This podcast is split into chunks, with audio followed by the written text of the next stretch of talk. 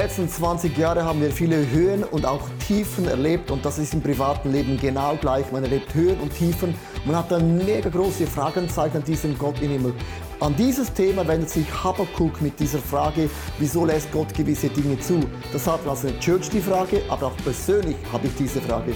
Wir gehen zusammen auf die Street of Hope, denn wir ziehen als eine Church an die Hoffnungsstraße Nummer 1.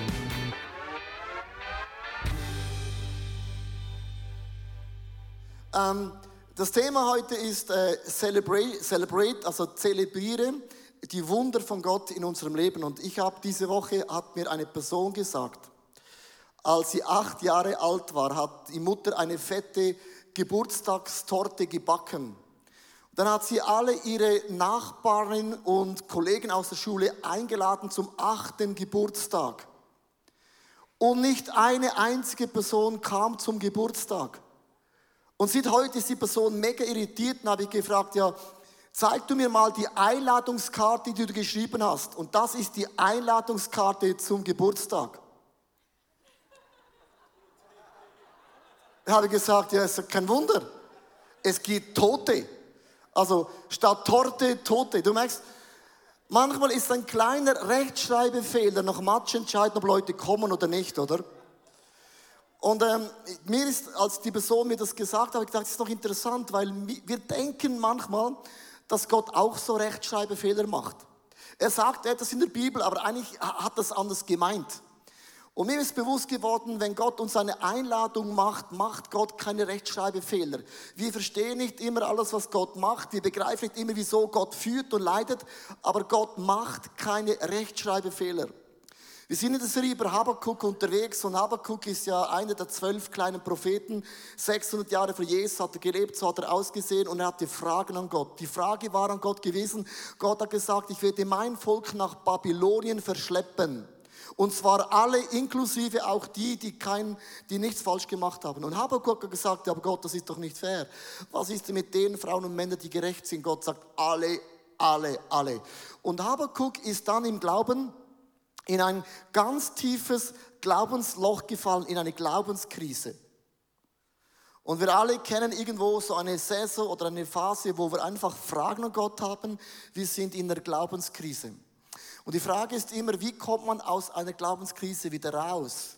Wie kommt man aus den Zweifeln wieder raus? Und ich habe bewusst diese Serie gewählt, weil wenn du in ein neues Gebäude einziehst, dann ist alles super, alles neu, alles begeisternd, alles spektakulär. Uh, Facebook, Social Media, alle scha schauen, alle schreiben, alle sind happy. Aber man vergisst dabei eben das Leben. Und Leben findet oft auch in Momenten statt, wo man äh, eben Gott nicht fühlt dass das, was du siehst, ist nicht das, was du glaubst, das, was du erlebst, ist nicht das, was die Bibel sagt. Und Habakkuk im Kapitel Nummer 1 hat sich gewundert, warum bin ich in der Krise. Kapitel 2, er hat gewartet. Und im Kapitel 3, und mit dem enden wir, hat er angefangen, Gott zu worshipen, Gott anzubeten. Und ich möchte darüber sprechen, wenn du in einem Loch drin bist, wie kommst du von da wieder raus? Und das sind drei ganz, ganz einfache Gedanken aufgrund vom Habakkuk. Erstens, erinnere dich daran, was Gott schon getan hat. Und Habakkuk hat im Kapitel 3 Gott ein Lied geschrieben. Hast du schon jemals Gott ein Lied geschrieben? Ich habe es versucht ist noch auf keiner CD gekommen, aber ich, ich, ich versuche es. Habakuk hat im Kapitel 3 Gott ein Lied geschrieben. Und zwar die besten Lieder, sagt man, und auch die besten Bücher, auch die besten Predigten entstehen, wenn Menschen hier unten in der Glaubenskrise mit Gott kämpfen und dann entsteht ein Tiefgang, wo Leute wissen, aha, Gott ist groß. In diesem Worship-Lied sagt Habakkuk, Gott, du bist gut, Gott, du bist groß, Gott, du bist ultra maximal perfekt. Warum sagt das Habakkuk? Weil Gott nicht mehr weiß, dass er groß ist. Weil Gott eine Identitätskrise hat. Muss ich Gott sagen, dass er groß ist? Gott sagt Hashtag nein. Sondern es geht mir um deine Seele, die nicht mehr weiß, dass Gott groß ist. Deine Gefühle, die nicht mehr glauben, dass Gott gut ist, weil wenn du hier unten bist, siehst du nur noch das Loch. Und Habakkuk 3, Vers 2 sagt er, Gott, von deinen Ruhmestaten habe ich gehört. Sie erfüllen mich mit Schrecken und auch mit Staunen. Erneuere sie doch. Jetzt wird in unserer Zeit. Habakkuk sagt ein Worship-Lied, Du bist mein Leuchtturm. Also jedes Worship-Lied in ICF Zürich, wir schreiben mit dir Geschichte. Du bist ein Leuchtturm. Du bist ein Anker. Du bist gut. Du bist treu. Du bist ein guter Vater. Wie wir singen immer, was Gott ist, um unsere Seele zu sagen in diesem Loch. Meine Gefühle lügen mich an, aber Gott ist der gleiche gestern, heute bis in alle Ewigkeit. Das sagt mit dem aus. Das Wort erneuere heißt übersetzt auf, Hebräisch oder Griechisch, und ich spreche das nicht aus, weil ich mache es eh, eh nicht auch falsch, aber auf heißt übersetzt erneuern, wiederbeleben, etwas wiederherstellen.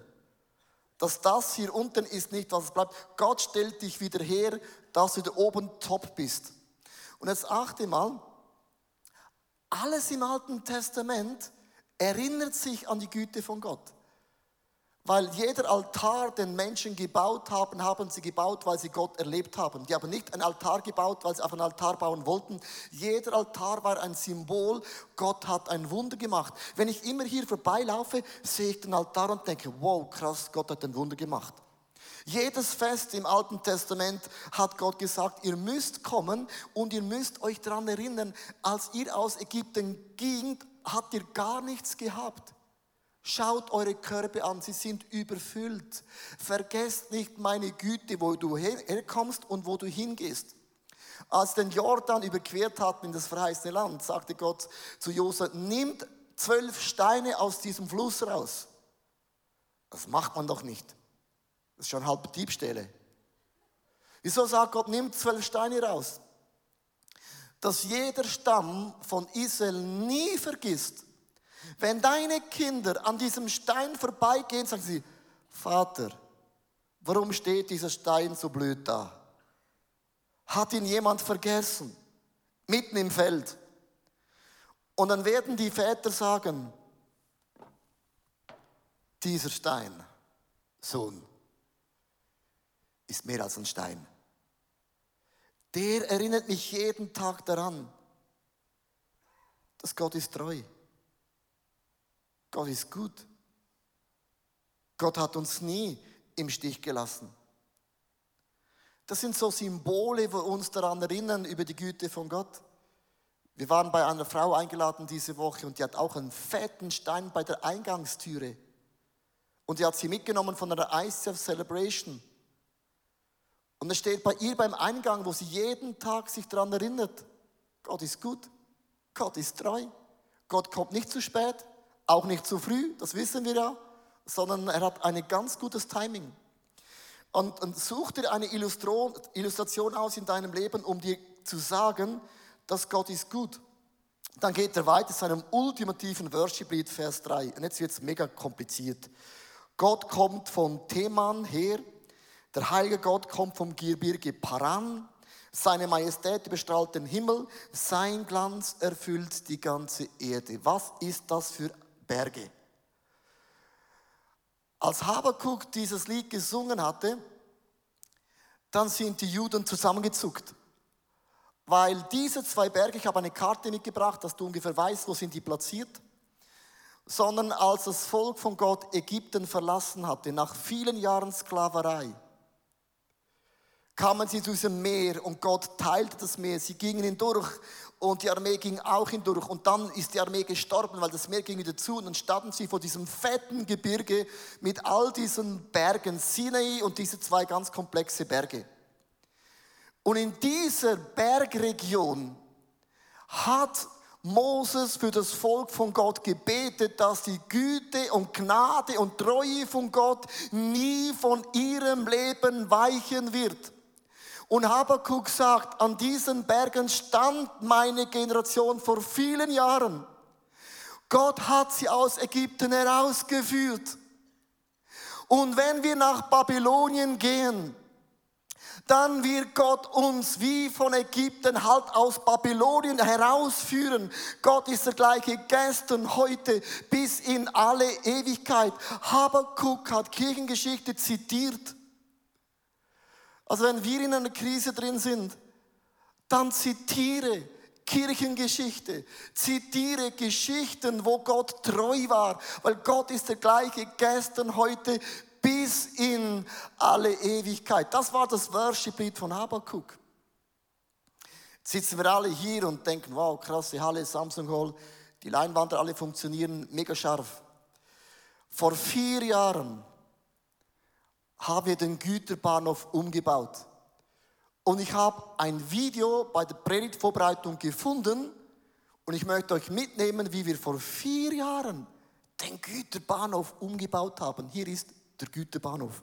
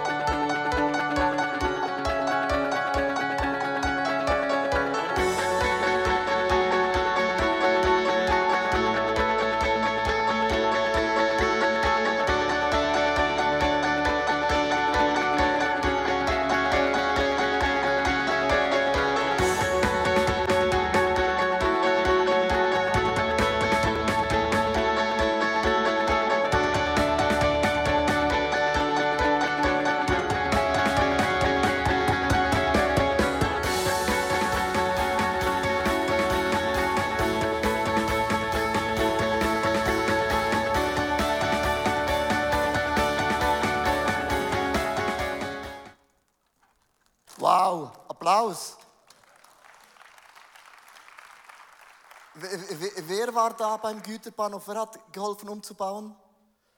Gut, die anderen denken ja, was soll diese Gefühlsduselei vor vier Jahren? Weißt du, weil man vergisst sehr schnell als eine Church die Geschichte von Gott. Vor vier Jahren hatten wir keine Location mehr und der Güterbahnhof hat uns aufgenommen. Und wir haben die Stadt gefragt, wie lange können wir in diesem Güterhof drin sein? Die Stadt hat uns wortwörtlich gesagt, mindestens fünf Jahre. Es kann auch zehn Jahre dauern. Dann haben wir und ein Team uns entschieden, in vier Monaten alles umzubauen und wir haben alles Geld, das ICF auf dem Sparkonto hatte, das waren 800.000 Schweizer Franken, haben wir in diesen Umbau investiert, weil wir wussten, in fünf Jahren haben wir das Geld wieder drinnen und wir haben sogar noch Geld verdient, weil wir es vermieten. Das war der Plan und der Plan war ein brillanter Monsterzugplan. War er. Also wir machen nicht immer Dinge bewusst falsch. Wir sind auch nicht nur immer risikoreich, sondern es hat immer eine Begründung. Vier, fünf Jahre werden wir drin sein und dann werden wir nahtlos. Jetzt kommt das Wort nahtlos vom Güterbahnhof in die Samsung Hall werden wir gehen, nahtlos. Das war der Plan und so war es geplant und so war es geplant. Nach neun Monaten schrieb uns die Stadt einen freundlichen Stadtbrief, dass wir den Güterbahnhof Ende Jahr verlassen müssen. Dann konnten wir es noch um drei Monate rausstrecken. Nach einem Jahr und drei Monaten haben wir mit Freude den Güterbahnhof verlassen. Hashtag Nein. Ich fühlte mich als ein Leiter recht verarscht. Von der Stadt Zürich und von Gott auch. Das war meine, eine meiner größten Glaubenskrisen, wo Leute sagen, aber das, also das, hast, also das habt ihr doch gewusst. dann hast du Fragen an Gott, wieso macht das Gott? Einfach 800.000 Schweizer Franken, pfum, weg. Das hat doch Gott gewusst. Und du hast immer ein Warum. In einer Glaubenskrise gibt es immer das Warum, warum. Warum? Und wir wollen immer eine Antwort. Und jetzt möchte ich euch ein bisschen mitnehmen, was ich bis heute nicht verstehe. Der Güterbahnhof baut man an einem Polizei- und Justizdepartement, also da, wo ja dann die Bußen und alles verteilt wird, oder? Da braucht man so ein großes Gebäude. Ein Monstergebäude wird da gebaut. Aber weißt du, was auf diesem Land steht? Bis heute steht es leer. Ich habe ein Foto mitgebracht. Leer. Leer. Das heißt, wir hätten nahtlos in die Samsung Hall einziehen können, nahtlos. Es gibt noch keine offizielle Baustart auf diesem Gelände. Einfach steht leer. Und in diesen drei Jahren mussten wir in das Mark, in die Yonex auf und abbauen. Es war nicht eine geile Zeit, wirklich nicht. Und verstehst du, dann bist du hier unten und denkst, aber Gott, es steht noch immer leer. Das siehst du, wir alle sehen das und ich verstehe das nicht. Warum hätten wir nicht nahtlos einziehen können? Und jetzt habe ich in letzte Woche, und das ist glaube ich kein Zufall, die letzte Woche, bevor wir hier eingezogen sind, am 25. Januar stand in der Zeitung, Polizei- und Justizzentrum in Zürich wird jetzt gebaut. Ja, jetzt. Dieses Wort jetzt nervt, weil jetzt erfängst. Hallo? Ähm, die, die, Regierung hat äh, die Baubewilligung oder die Vorgabe entschieden, wer darf es bauen. Das heißt, Ende Mai wird einmal gebaut. Ja, wa warum Warum dieser Umweg als Church? Warum macht das Gott? Und ich möchte bewusst bei diesem Gefühl, warum stehen bleiben, dass du merkst, wenn du ICF Kirchengeschichte anschaust, gibt es viele Warums, die wir leider nicht verstehen. Bis heute denke ich, aber Gott, also nahtlos verstehe ich anders, als du es verstehst. Und darum, als Habakkuk in diesem Loch drin war, wo er Gott nicht verstanden hatte, hat er angefangen zu worshipen. Wenn es Menschen gibt, die sagen, ja, ich brauche die Kirche nicht, ich kann auch alleine Bibel lesen. Die Bibel sagt, wo zwei oder drei, wenn du die Bibel alleine liest, bist du alleine. Wo zwei oder drei zusammenkommen, ist Gott mitten unter ihnen und sie können beten zusammen, was sie wollen und Gott erhört es. Die Kraft von Worship zusammen, die Kraft von Gebet zusammen wird oft ein bisschen unterschätzt, weil da ist Gottes Gegenwart und Gottes Präsenz. Und Habakkuk hat in seinem Warum einfach ein Worship-Lied geschrieben. Ich habe von deinen Heldentaten gehört. Du hast uns einmal aus dem Ägypten befreit und du wirst uns nochmals aus Babylonien wieder zurückbringen.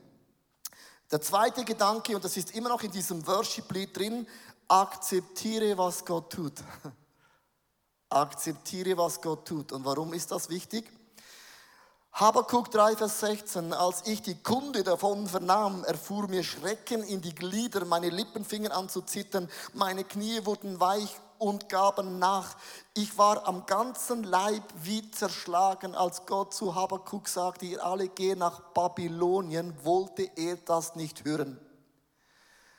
Als ich hörte, wir hörten, wir müssen den Güterbahnhof verlassen, wollte ich das nicht hören. Ich wollte das nicht glauben. Ich wollte das nicht akzeptieren. Und es gibt Menschen, und zu denen gehöre ich auch ich manchmal, ich liebe es, meinen Kopf in den Sand zu stecken, Vogelstrauß, und warten, bis der Sturm vorbei ist. Es gibt Menschen, die machen die Augen zu und sagen, ich will nichts hören, es geht mich nichts an, das glaube ich nicht, das nehme ich nicht an, und steckst einfach den Kopf in den Sand. Also ich habe einen Clip mitgebracht, dass du weißt, von was ich spreche.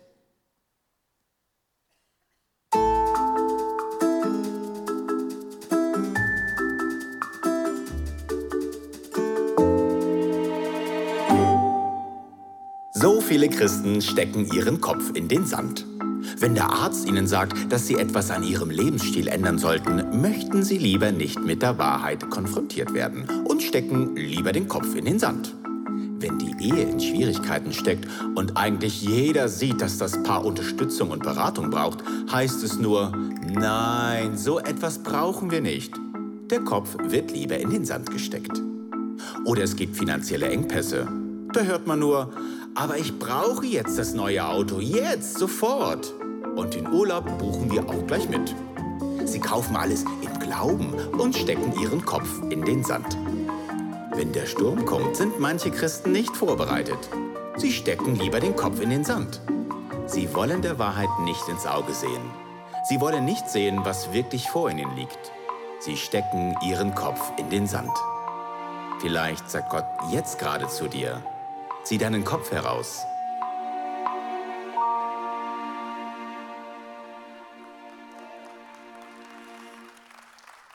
Ja, es gibt auch äh, in der Ehe gibt es so Ehepaare, wenn die Frau was sagt, der Mann Kopf in den Sand.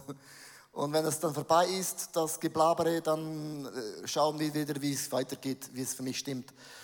Man kann den Kopf in den Sand setzen, aber das, das ändert nichts dran. Verstehst du? Als, und ich, ich möchte bewusst ein bisschen in der Geschichte bleiben vom Güterbahnhof. Weil, äh, es, weil Leute sagen immer, du kannst, ja, du kannst gut reden, Leo, du bist immer positiv. Ich habe auch meine Glaubenskrisen, meine Fragen. Aber eines ist hier unten mega wichtig, dass du deiner Seele sagst, Gottes Wege sind nicht meine Wege. Gottes Gedanken werde ich niemals ganz ergründen können. Das ist dieser Bibelvers, den musst du dir eintätowieren in deiner Seele. Weil wenn Schicksalsschläge ein, in dein Leben kommen, dann sagt deine Seele, Gottes Wege kann ich nicht verstehen und Gottes Gedanken sind einfach viel größer. In dieser Phase vom Güterbahnhof hat Gott mir ein Wort mitgegeben. Oder besser gesagt, zwei Bilder hat meine Frau und mich begleitet in diesen letzten drei Jahren. Und zwar, wir haben bei unserem Haus einen großen Efeu. Und dieses Efeu-Gestrüpp muss man einmal im Jahr abschneiden. Und man schneidet ihn so kahl ab, dass man denkt, er kommt nie mehr. Und je mehr, dass du den Efeu abschneidest, desto krasser wächst er im nächsten Sommer und Herbst. Und Gott hat uns gesagt, meine Frau und mir und Team, ich werde im ICF viele Dinge abschneiden, dass man denkt, das sieht mega hässlich aus.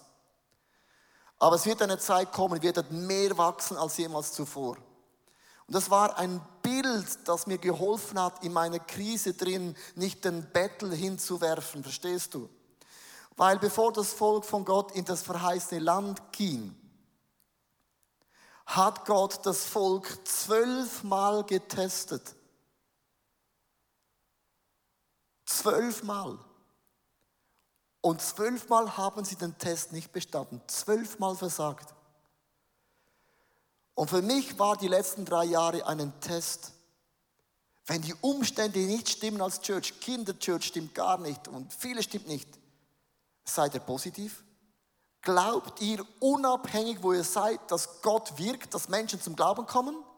Gebt ihr unabhängig das Beste, auch wenn es nicht gut ist. Und wir haben immer das Beste gegeben. Wir haben immer geglaubt, dass Menschen zum Glauben kommen. Und ich glaube, heute sagen zu können, wir haben einen Test bestanden.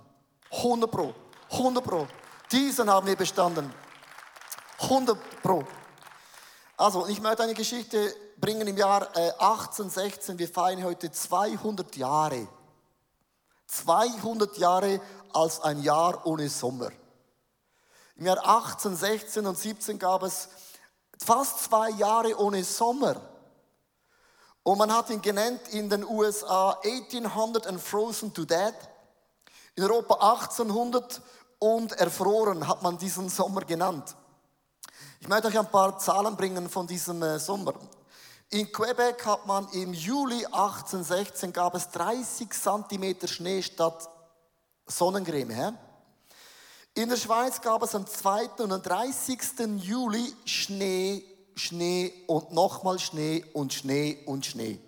Es hat jeden Monat hat es geschneit bis in die Niederung. Das heißt, mit Baden war nichts angesagt. Was dann geschah, die Ernte ist ausgefallen, die Tiere starben, es sind Menschen verhungert und niemand hat gewusst, warum ist es so ein dummer Sommer. Es hat es niemand gewusst, weil es gab noch keine Radar, es gab noch äh, keinen Wetterbericht, es gab nichts. Leute haben gebetet und gesagt, Gott, greif ein, Gott, hilf. Und man hat das Jahre nicht gewusst, warum war das so ein schlimmer Sommer. Man wusste nicht, dass im Jahr 1815 in April hat in Indonesien der Vulkan Tambora hat gebrodelt, gefurzt. Und der Vulkan war so heftig, dass die ganze Asche kam nach Europa und Nordamerika. Ich habe ein Bild mitgebracht. Und die ganze Asche von Indonesien hat sich einfach in Europa und Nordamerika niedergelegt oben und die Sonne kam nicht mehr durch. Und es hat niemand gewusst, was ist, was ist los mit diesem Sommer. In der größten Krise macht Gott die größten Wunder. Jetzt denkst du, warum ist das für mich so wichtig, dieser Vulkan? Weil es gibt ein Gerät, das du heute brauchst, ist dank dem Vulkan entstanden. Und zwar die, die Sparkasse in Deutschland hat einen Katastrophenfonds erfunden. Den gab es bis dahin noch nicht. Er hat gesagt, wir müssen was machen. Und Baden-Württemberg hat einen Katastrophenfonds entwickelt aufgrund von dieser Tragödie. Justus vom Liebig hat gesagt, die Ernte ist eine Katastrophe, wir müssen etwas entwickeln, um die Ernte schneller zu machen. Und aus dieser Krise raus hat er organische Chemie und Mineraldüngung entwickelt. Das heißt, alles, was heute Bauern benutzen auf dem Feld, wurde durch die Krise entwickelt. Und jetzt kommt der Brüller. Wer von euch hat ein Fahrrad? Alle. Das Fahrrad wurde 1816 erfunden, weil die Pferde sind gestorben. Sorry für die Tierliebhaber, aber die sind einfach gestorben. Vielleicht ist auch da der Salami entstanden. Aber, aber die sind gestorben und dann haben Leute gesagt, ja, wir haben keine Pferde mehr. Und man hat in der Krise das Urvelo erfunden, Urfahrrad. Du merkst, in der größten Krise hat man Dinge erfunden, Farbige Malereien wurde da erfunden, weil die Himmel waren fast jeden Abend knallrot, mega farbig. Und Leute fingen an, in Farben zu malen, grell und bunt. Und in der größten Krise, als niemand wusste, warum geschieht das, warum ist das so, hat Gott Wunder in deinem Leben bewirkt. Weil die Warum-Frage wirst du nicht beantworten, aber Gott kann immer. Aus der größten Tragödie entstehen die größten Wunder. Aus dem größten Test entstehen die größten Zeugnisse. Out of the biggest mess entsteht eine Message. Das geht jetzt nur in Englisch. Und es gibt viele solche Wörter. Dein Problem wird zu Possibilities, zu Möglichkeiten. Deine Stolpersteine zu einer Treppe. Jeder Stein kann dich stolpern und du stehst drauf und du bist höher als jemals zuvor. Und was Habakuk in diesem Worship-Lied machte, war zu sagen, ich werde nicht stolpern. Es wird mich stärker machen als jemals zuvor. Und dann das Letzte, was er sagt, vertraue, was Gott macht. Wenn du nicht weißt, wieso bist du in deiner Krise, vertraue, was Gott macht. Habakuk 3, 17 bis 18. Oh, jetzt wird es ganz krass. Warum muss man im Glauben sprechen? Weil Habakuk hat im Glauben gesprochen. Also das, was Habakuk sagt, sagt er in dieser Position. Noch gibt es keine Feigen oder Trauben. Noch sind keine Oliven zu ernten.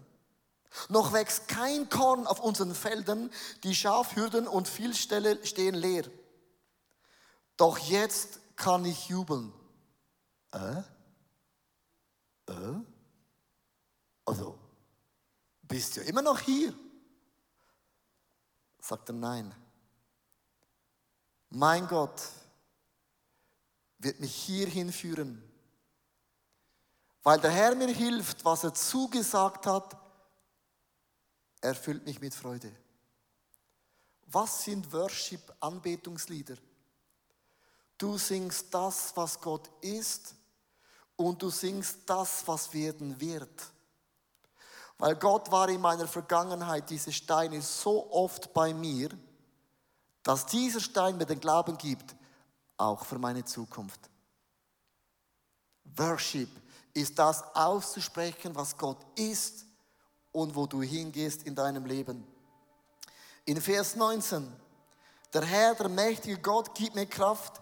Er macht mich leichtfüßig wie eine Gazelle und lässt mich sicher über die Berge schreiten. Das ist das Lied von Habakkuk. Worship-Lieder entstehen nicht hier oben. Die besten Bücher stehen hier unten.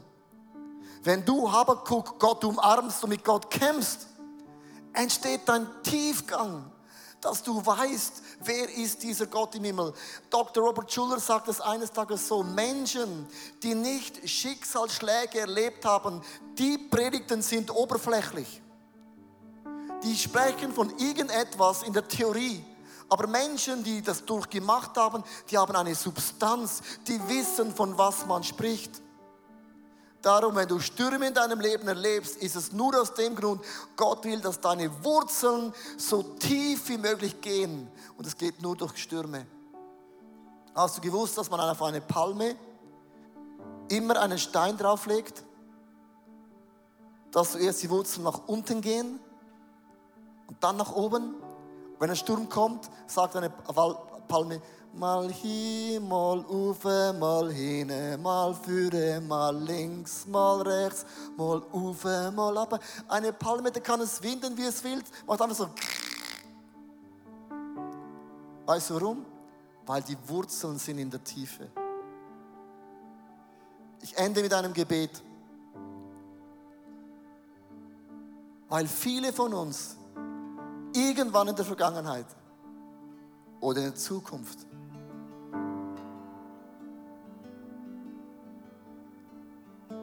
hier bist, wo du Gott nicht verstehst.